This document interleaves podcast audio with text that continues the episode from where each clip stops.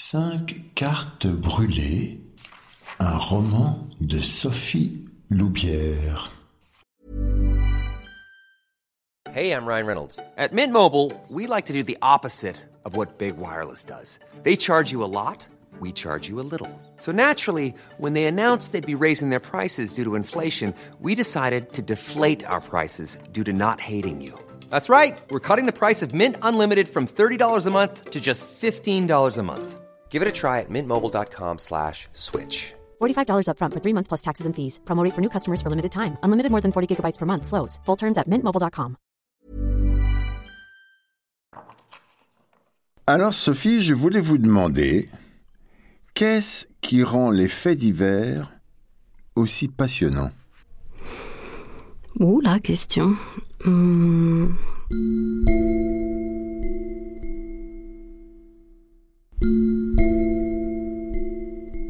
Le fait qu'on puisse euh, construire à partir d'un fait divers une fiction, ce qui permet d'y croire. C'est hum, la brièveté, la concision du propos qui parfois euh, peut amener plein de sous-entendus. J'aime le malheur des autres, dans la mesure où il rend le mien peut-être plus savoureux. J'aime euh, ces gens qui volontairement se jettent sous les trains, euh, en fait, euh, sans avoir fait exprès, en voulant pousser quelqu'un d'autre, c'est eux qui tombent. Le côté décalé aussi. Une magnifique jeune femme qui soudain se transforme en monstre et, et on, on voudrait savoir pourquoi, mais le journal ne vous le dit pas. En fait, c'est un peu le... les malheurs de Sophie, c'est ceux des autres, en fait. Oui. Quand j'étais petite, ma mère me lisait La comtesse de Ségur. Et ce talent de conteuse qu'elle avait, qui était extraordinaire, me berçait. Tous les soirs, mon frère aîné et moi, nous étions dans nos lits superposés, euh, à l'écoute de sa voix. Et, et donc, maman me lisait des histoires épouvantables. Les malheurs de Sophie, c'est horrible. C'est tout simplement horrible. Elle, est horrible, cette petite Sophie. Et, et on lui fait des choses atroces. On la fouette, on la tâche, on la prive d'eau, de nourriture. Et elle, elle coupe des petits poissons. Enfin, c'est.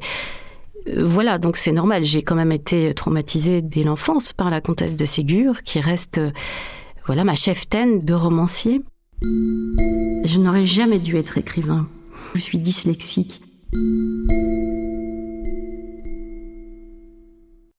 J'avais un frère aîné, Jean-Philippe. J'étais vraiment son souffre-douleur. On en parle peu des frères ou des sœurs aînés maltraitants ou maltraitantes. C'est ce genre de situation qui, du point de vue des parents, des adultes en général, sont regardés avec attendrissement. Quand mon frère me, poussait sur la balançoire et ne pouvait pas s'empêcher de pousser de plus en plus fort, de plus en plus fort, jusqu'à ce que je tombe, et c'était le point d'orgue du jeu. Évidemment, je me faisais mal. hein. Et euh, quand j'en parlais à ma mère, elle me disait Mais non, c'est rien, c'est pas grave. Ils ne font que jouer.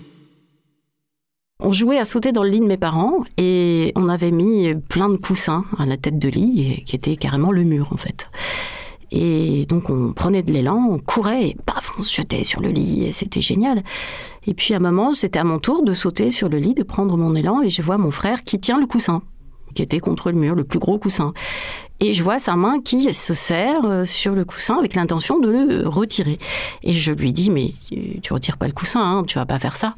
Mais non, mais non, je vais pas faire ça, je suis pas fou, je suis pas. Évidemment, je saute et il retire le coussin. Là, j'ai perdu conscience. Je crois que c'est la seule fois de ma vie où je suis tombée dans les pommes. Quand je me suis réveillée, il m'avait mis des compresses de synthol un peu partout sur la tête, un bandage, et j'ai vu ma mère avec un, regard euh, mi-horrifié, mi-étonné. euh, et je, voilà, Mais il n'y a jamais eu euh, autre chose que ça. C'est oh, mais dis donc, t'étais dans un sale état. Moi, j'ai l'impression que j'ai failli mourir ce jour-là, mais voilà. J'ai grandi avec ce sentiment d'infériorité et j'ai été en fait victimisée toute ma petite enfance. Et ça, ça a été un handicap et ça l'est encore parfois dans certains rapports avec euh, quand j'ai un rapport avec une personne très autoritaire, j'ai un peu de mal. Euh, j'ai toujours besoin de me justifier. Voilà, j'ai conservé cette idée que bah, j'étais. J'avais un joli prénom, il m'appelait Galoche. Et il essayait régulièrement de me perdre dans les bois à côté de la maison.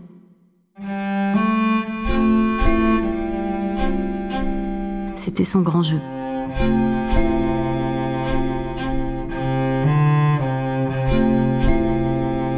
Malheureusement, il a déclenché une maladie auto-immune très grave, dont il est mort 15 ans plus tard.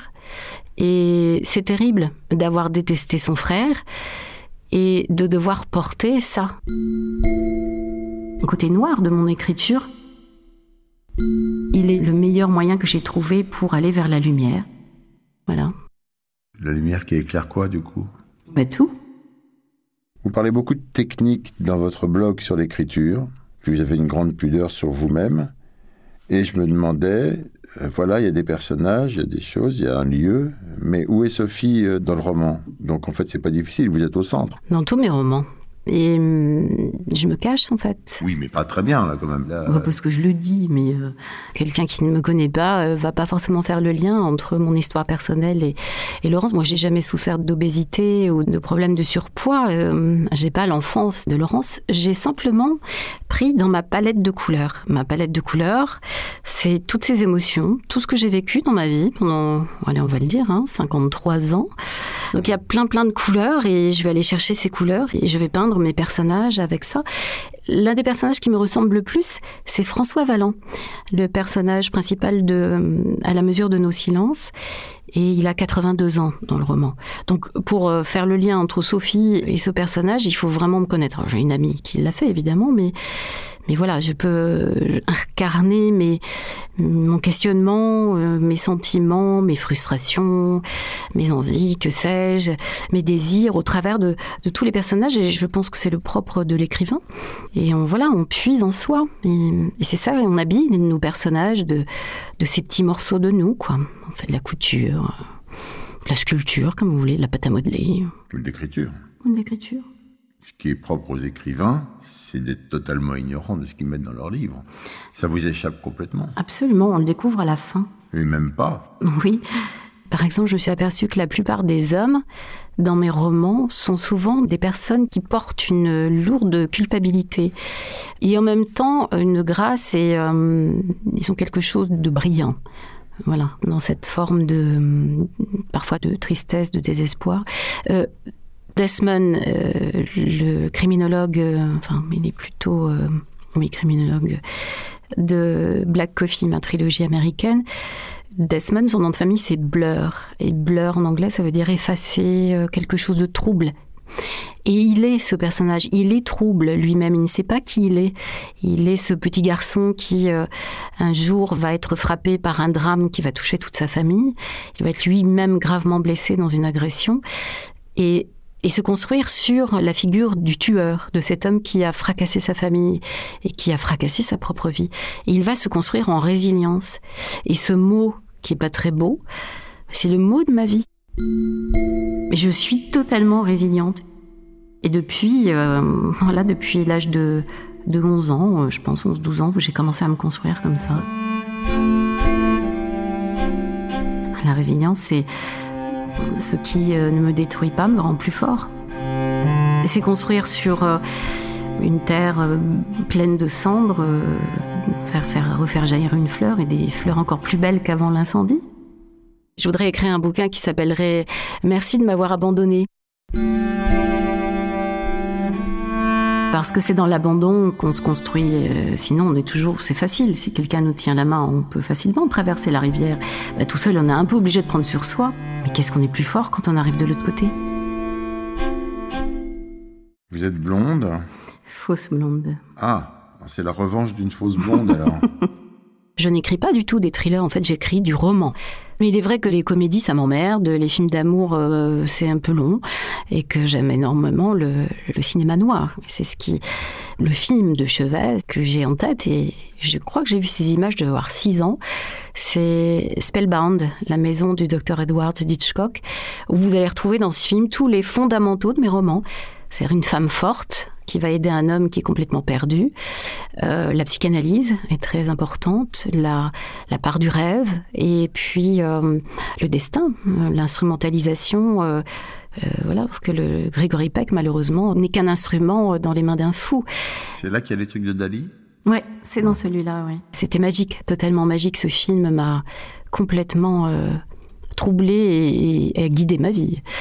Je suis une Ingrid Berman qui passe son temps à soigner les hommes. Hein. Est-ce que votre capacité, que ce soit dans le domaine de l'écriture, comme dans celui de la radio, puis à peu près tout ce que vous faites, de comprendre les sujets, de savoir analyser, de voilà, cette intelligence finalement, ne vous empêche pas d'écrire plus en empathie?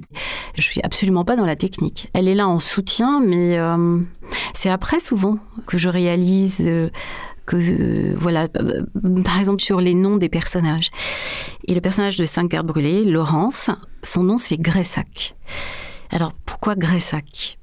J'ai trouvé ce nom sur Google Maps en cherchant un nom de famille qui soit local, puisque ça se passe à Chaudzeg, à côté de Chaudzeg et dans le Cantal. Voilà, dans le Cantal. Donc j'ai élargi, je suis partie de Chaudzeg, j'ai élargi, j'ai élargi, j'ai regardé les noms des communes, et je suis tombée sur cette commune qui s'appelle Gressac. C'était exactement ce qu'il me fallait. Un nom qui a les connotations déjà de ce que sera le corps de Laurence. Et hum, ce qui est étonnant, c'est que tout à l'heure, en mesurant la distance qu'il y avait entre Chaudzeg et euh, la commune de Gressac, il y a 21 km. 21, c'est le chiffre du blackjack. C'est la date de naissance de Laurence. C'est un chiffre qui revient tout le temps dans le livre. Et je n'ai pas fait exprès. C'est la technique malgré moi. J'aurais voulu faire exprès. J'aurais voulu tracer un trait de 21 km. Et ben non, je l'ai pas fait. C'est du hasard. C'est les personnages qui me guident. C'est l'émotion, euh, ce qu'ils vont ressentir au fil des pages et la fin peut être totalement changée. Je me souviens de cette, c'est une grande leçon que j'ai reçue euh, quand j'avais 19 ans. J'animais une émission de cinéma et j'avais reçu Bertrand Blier. Bertrand Blier était venu pour présenter Tenue de soirée. Et je lui demandais euh, pourquoi, à tel moment, tel personnage avait eu cette relation avec cet autre personnage? Pourquoi Miu Miu, à un moment, n'est pas, euh, n'est pas allé dans les bras de Depardieu? Et il m'a dit, mais ça aurait pu très bien se passer les personnages sont comme des dés qu'on jette sur la table et on ne sait pas sur quel chiffre on va tomber. C'est eux qui décident. Nous, on est juste là pour les suivre. Qu'est-ce qui vous a amené dans cette région euh, d'Auvergne de Chaudzeg C'est vraiment le hasard. On s'est perdu en voiture avec mon mari un 15 août, un week-end de 15 août. On, cherchait un hôtel. Et impossible de trouver un hôtel. On a fait l'aïeul. On a, enfin, on était dans l'Aveyron. On a fait pendant deux heures et demie. On a essayé de trouver. On a appelé tous les hôtels. Tout était complet.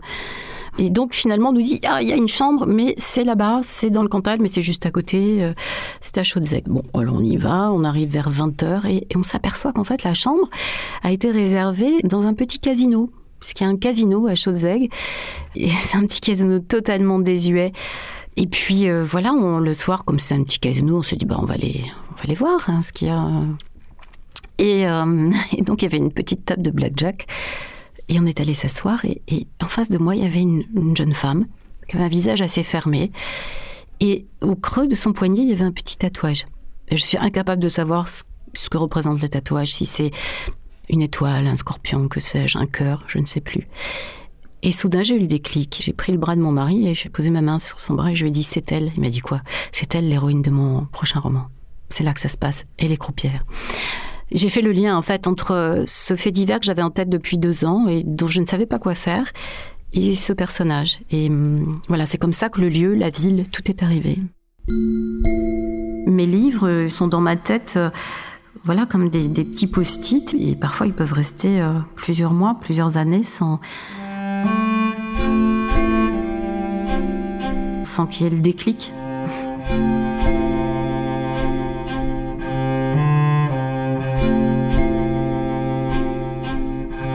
Et là, ce qu'il fallait à Laurence, en plus de ce métier de coupière, il lui fallait une vie. Et cette vie euh, m'a été inspirée par une amie que j'ai rencontrée à Punta Cana dans une piscine. Donc euh, voilà, tout ça se fabrique. C'est complètement émotionnel. Et la, la technique, elle est uniquement liée sur le ressenti, sur l'instinct. J'ai besoin qu'on comprenne ce qui amène des gens à commettre des actes épouvantables. Le fait divers dont il est question dans Cinq cartes brûlées m'a beaucoup interrogé dans la mesure où on a deux personnes dans une chambre d'hôtel et deux personnes qui sont retrouvées dans un bain de sang, dont une est entre la vie et la mort. Qu'est-ce qui a amené ces deux personnes-là? Et pourquoi la personne qui a agressé l'autre en est arrivée à cela? Pourquoi autant de coups de couteau On est au-delà de 40 coups de couteau dans un corps c'est ça qui m'a interrogée. C'est là-dessus que j'ai eu envie de travailler.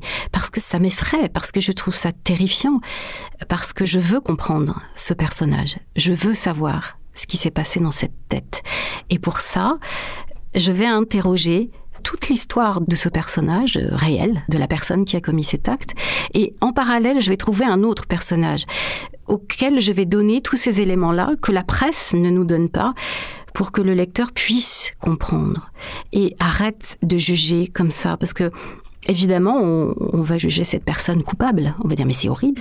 40 coups de couteau mais c'est horrible. Comment on peut arriver à faire ça? Non c'est pas horrible. C'est logique. Parce qu'avant il y a eu. Il y a eu tout ça. Il y a eu toute cette histoire que je vais vous raconter. Et je considère que dans cette affaire la personne qui a donné les coups de couteau est autant victime que celle qui les a reçus. Pour moi, c'est typiquement un livre féministe qui s'intéresse à la condition de la femme Oui, c'est un livre qui s'intéresse définitivement à la condition de la femme.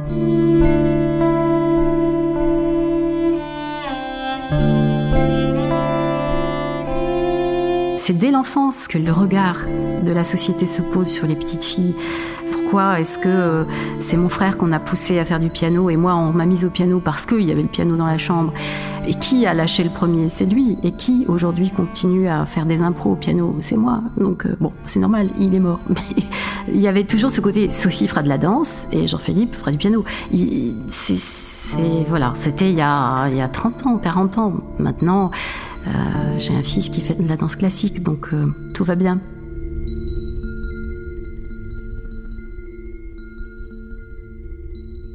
Je porte mon frère depuis euh, l'âge de 16-17 ans. Donc je dois faire tout deux fois mieux. Je dois faire deux fois mieux mes enfants, je dois réussir deux fois mieux mes livres, deux fois mieux ma carrière. Ça, ajouté au complexe d'infériorité de la petite fille dyslexique, gauchère, qui avait une scoliose, un cache sur l'œil, enfin bref, mais qui faisait marrer ses copines parce que dès qu'elles venaient à la maison, je leur faisais des sketchs, je jouais de ma voix, je faisais tous les personnages, du chien, du chat, tout ça, le, le dragon, la princesse, le roi. Je partais dans mes rêves, euh, je dessinais avant d'écrire puisque je faisais pas de faute d'orthographe en dessinant. Donc une petite fille extrêmement positive et la femme que je suis devenue, la maman que je suis devenue, euh, l'est tout autant. Évidemment, euh, j'ai des grands passages à vide euh, et comme tout le monde, j'ai des émotions, mais le lendemain, je suis tout à fait prête à, à m'organiser, à faire face. Ce roman est terminé. Que fait Sophie dans ce cas-là? Enfin, quand elle n'est pas devant un micro à répondre à un abruti. Je vais accompagner la parution du livre à Paris. Euh, et puis ensuite, euh, pas mal de rencontres dans des librairies, des salons, des festivals. Et pendant ce temps, quand je serai dans le train, je continuerai l'écriture du troisième volet de ma trilogie américaine, Bloody Coffee, sur laquelle je travaille depuis cinq ans, qui se passe en partie à Chicago et un petit peu sur la route 66, puisque c'est le décor de la trilogie. Et puis, euh, il y a un projet de résidence d'auteur à Nancy. J'aime beaucoup rencontrer les publics, et notamment les scolaires témoigner de mon enfance de petite fille dyslexique pour leur dire, vous voyez, c'est possible. Et voilà, et beaucoup de belles choses en perspective. Qu'est-ce que je peux vous souhaiter? Une chaudière neuve d'ici demain matin. Il va falloir expliquer. Quelqu'un est venu réparer la chaudière de Sophie hier et l'a cassée. Voilà, il faut pas faire réparer une chaudière le jour de son anniversaire. C'était l'anniversaire de Sophie hier. Et eh oui. Sophie, merci beaucoup. Merci Vincent. Et puis, bon, ben, longue vie à votre livre. Cinq cartes brûlées. C'était Cinq cartes brûlées, le nouveau roman de Sophie Loubière. Le Financial Times vous met au niveau euh, Le Maître, Vargas, ouais. et vous en tête quoi même. Oui, le Financial Times m'a beaucoup aidé à croire en moi, je dois dire. Aux éditions Fleuve Noir. Un podcast du Poste Général.